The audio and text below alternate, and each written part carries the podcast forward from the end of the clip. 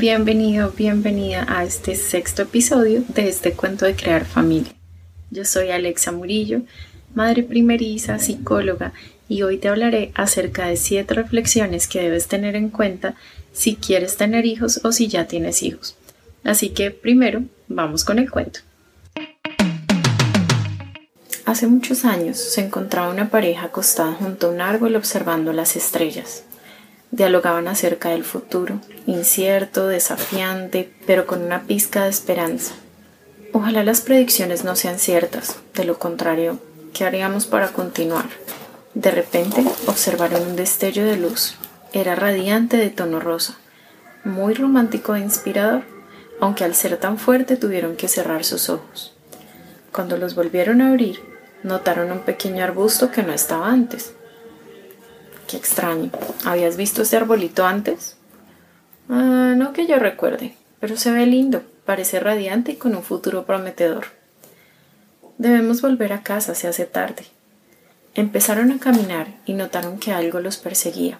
Un poco asustados miraban hacia atrás, pero no veían nada debido a la oscuridad. Sigamos caminando. Yo creo que el miedo nos está haciendo sentir presencias. Al llegar a casa, cerraron la puerta con doble llave y se acostaron a dormir. Después de medianoche se empezaron a escuchar unos pasos. La mujer asustada se despertó de repente y le avisó a su pareja. Amor, algo está sonando. Déjame ya reviso. En ese momento vio que el arbusto estaba postrado junto a su cama. Primero causó un impacto, aunque en realidad no sentía que fuera malo. Ay, ¿qué estás buscando, arbolito? Necesito a alguien que cuide de mí. Tengo una misión importante por cumplir y los elegí a ustedes. Resulta que ya no me puedo ir, no conozco a nadie más y en verdad los necesito por un tiempo, mientras crezco. El hombre dudó un poco, pero se sentía sin opciones. La mujer le hizo señas y le dijo Si los dos nos comprometemos, entonces será momento de hacernos responsables de él. Después de la corta conversación, decidieron que se quedara. Su vida jamás volvió a ser igual. Algunas noches el arbusto necesitaba de alguno de ellos y se convirtió en una responsabilidad de todos los días durante todo el día. Dejarlo para tomar el sol, pero no por mucho tiempo, y mientras iba creciendo le debían dar forma. Algunos visitantes hablaban del arbusto, les parecía hermoso y a otros no les causaba impresión. Lo cierto es que los días transcurrían y se hacía necesario entender el verdadero tesoro que implicaba tener un arbusto que entre muchas parejas los había elegido a ellos para crecer. Habían momentos pesados, otros manejables y sobre todo mucho por aprender. Entonces agarraron valentía y le dijeron Sabemos que viniste a enseñarnos. Fue nuestra elección que tú te quedaras, pero también queremos entender tu elección. Verán, ustedes dentro de mucho se quisieron sentar a observar. Sentían ustedes la esperanza de un nuevo mundo y noté el potencial que tienen dentro. Por eso el día que les pedí que me abrieran la puerta, en realidad no me refería solo a su casa física, sino también les pedí entrar en su corazón, sus recuerdos y la historia que los precede. Soy consciente de lo mucho que se desconocen y por eso cada día es un paso más en sus vidas. Los dos con lágrimas en los ojos entendieron y agradecieron la oportunidad, reconociendo todo lo que la presencia del pequeño arbusto había generado dentro de ellos, incluso el malestar al no saber cómo cuidar bien de él, el dolor de verlo triste o sencillamente la culpa al haber actuado de forma incorrecta hacia él. Muchos deciden tener hijos, pero pocos comprenden que más que abrir su casa, están a punto de dar a conocer su vida entera de alegrías, fragilidad, creencias, carencias, habilidades aprendidas y otras por desarrollar. Los hijos son un tesoro, son nuestro gran tesoro, porque son aquellos que nos ayudan a movernos, a movilizarnos, a generar cambios y a avanzar. Pero esto depende de si nosotros decidimos y elegimos a conciencia empezar ese proceso de transformación.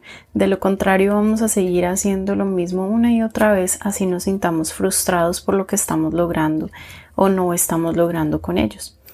Entonces, es esa oportunidad, esa invitación que nos hacen ellos a que nos pongamos en modo reflexivo y más que reflexivo, a que empecemos a actuar.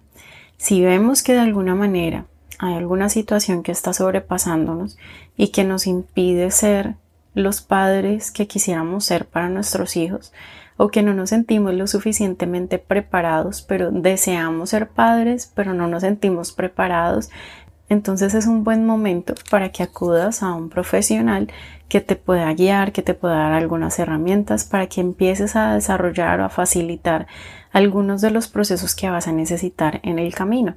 Y nos vamos con las siete reflexiones que debes tener en cuenta si deseas tener hijos o ya tienes hijos. Número uno. ¿Cuál es el valor que tiene tu cuerpo? Te voy a decir la verdad. Yo me he perdido muchas veces en la mirada de mi hijo. Creo que es lo más maravilloso que le puede suceder a un padre o a una madre y es encontrarse tan de frente con el amor de verdad, tan inocente, tan consciente, tan hermoso. Y asimismo como me quedé observándolo a él un día, me pregunté por qué no me estaba observando a mí de la misma manera, porque eso que podía ver en él no lo estaba viendo en mí esa perfección porque para mí mi hijo es perfecto y siempre estoy en búsqueda de que sus hábitos de vida sean positivos para que su cuerpo funcione de una forma adecuada. Y me quedé pensando si lo logro con él, ¿por qué no lo estoy logrando conmigo? Entonces fue un excelente momento para darme cuenta que mi cuerpo es maravilloso, que tuvo vida dentro, siempre ha sido hermoso y perfecto de la forma en la que es. La segunda reflexión. ¿Cuál crees tú que es el alimento del amor? El alimento del amor es sencillamente todo lo que ocurre todos los días. Así sean momentos difíciles, duros de asimilar, lo importante en realidad es que los puedas sobrepasar. Que tú logres comunicarte, que tú logres expresarte, decir hasta qué punto puedes llegar, cuál es tu límite, que te reconozcas, que puedas reconocer las emociones de los otros y que no permitas que eso pues te haga reaccionar de alguna forma violenta. Si tú logras comunicar, entonces tú estás nutriendo el amor en tu hogar y estás nutriendo el amor con tus hijos. Ahora, los hijos también necesitan de las muestras de afecto, de las palabras, de acción. El amor es acción y es importante que lo recuerdes. Y no solamente es acción hacia ellos, sino acción hacia ti mismo. Recuerda que tú también tienes un propósito en tu vida que va mucho más allá de ser papá o mamá. Entonces también es importante que tú reconozcas que ese propósito tiene que seguir vigente para que tú puedas ejercer una paternidad o una maternidad de una forma adecuada y positiva. Número 3. Y si el miedo hace parte de tu vida, pues imagínate que cuando seas papá o mamá te vas a encontrar de frente con muchísimos más miedos. Es normal, es adaptativo, pero tienes que aprender a vivir con ellos y a sobrellevarlos, a entenderte un poco más y de esa forma también vas a aprender a darle mejores herramientas a tus hijos. También vas a encontrarte con todas las creencias que rigen tu vida, con todos los estilos que daste a tu historia y que vas a empezar a, a transmitirle a la siguiente generación. Número 4. Para deleitarte necesitas bajar el ritmo. Y eso es uno de los llamados más hermosos de convertirnos en padres. Si no logramos esto, entonces estamos dejando de disfrutar los momentos más maravillosos de nuestra vida. Y me he dado cuenta que practicar el presente es en verdad la oportunidad que nos da la vida para disfrutar de lo importante. Amar en el momento en que debes amar y a quien debes amar y por eso tus acciones siempre deben ir dirigidas hacia lo que tú deseas ser ya mismo, no hacia lo que desearías ser en otro momento. Es ya mismo que tú tienes que empezar a avanzar, a dar pasos y a disminuir el ritmo, a disfrutarte la vida, que la rutina no te coja y te envuelva y tengas todos los días llenos de afán y dejes de disfrutar lo que en verdad es valioso. Número 5 necesitas desarrollar empatía y aceptación por tus procesos. De esa manera también vas a poder desarrollarla con tus hijos y cada día van a tener oportunidades de avanzar y de seguir construyendo su hogar y su familia de una forma adecuada y asertiva. Número 6. Necesitas ponerle humor a tus días. Muchas veces los hijos buscamos que nuestros padres cambien de humor, que cambien de estado de ánimo, o los vemos muy afanados y buscamos de alguna manera, con una sonrisa, con alguna cara extraña, cambiar su humor. Así que también te invito a que identifiques esos momentos en los que tus hijos te están haciendo ese llamado a que recibas el humor y disfrutes con ellos del presente. Y por último, el número 7. Sé que habrá muchas cosas que se podrán dañar y entenderás que eran realmente innecesarias. Así que no te centres tanto en lo material y empieza más a centrarte en lo que realmente es importante en tu hogar. Ya dicho todo esto, te agradezco por estar aquí por haber escuchado este sexto episodio, que espero que haya sido muy enriquecedor o para la persona que estés pensando compartirle. Te invito a que me sigas en mis redes sociales, Facebook, Instagram, YouTube.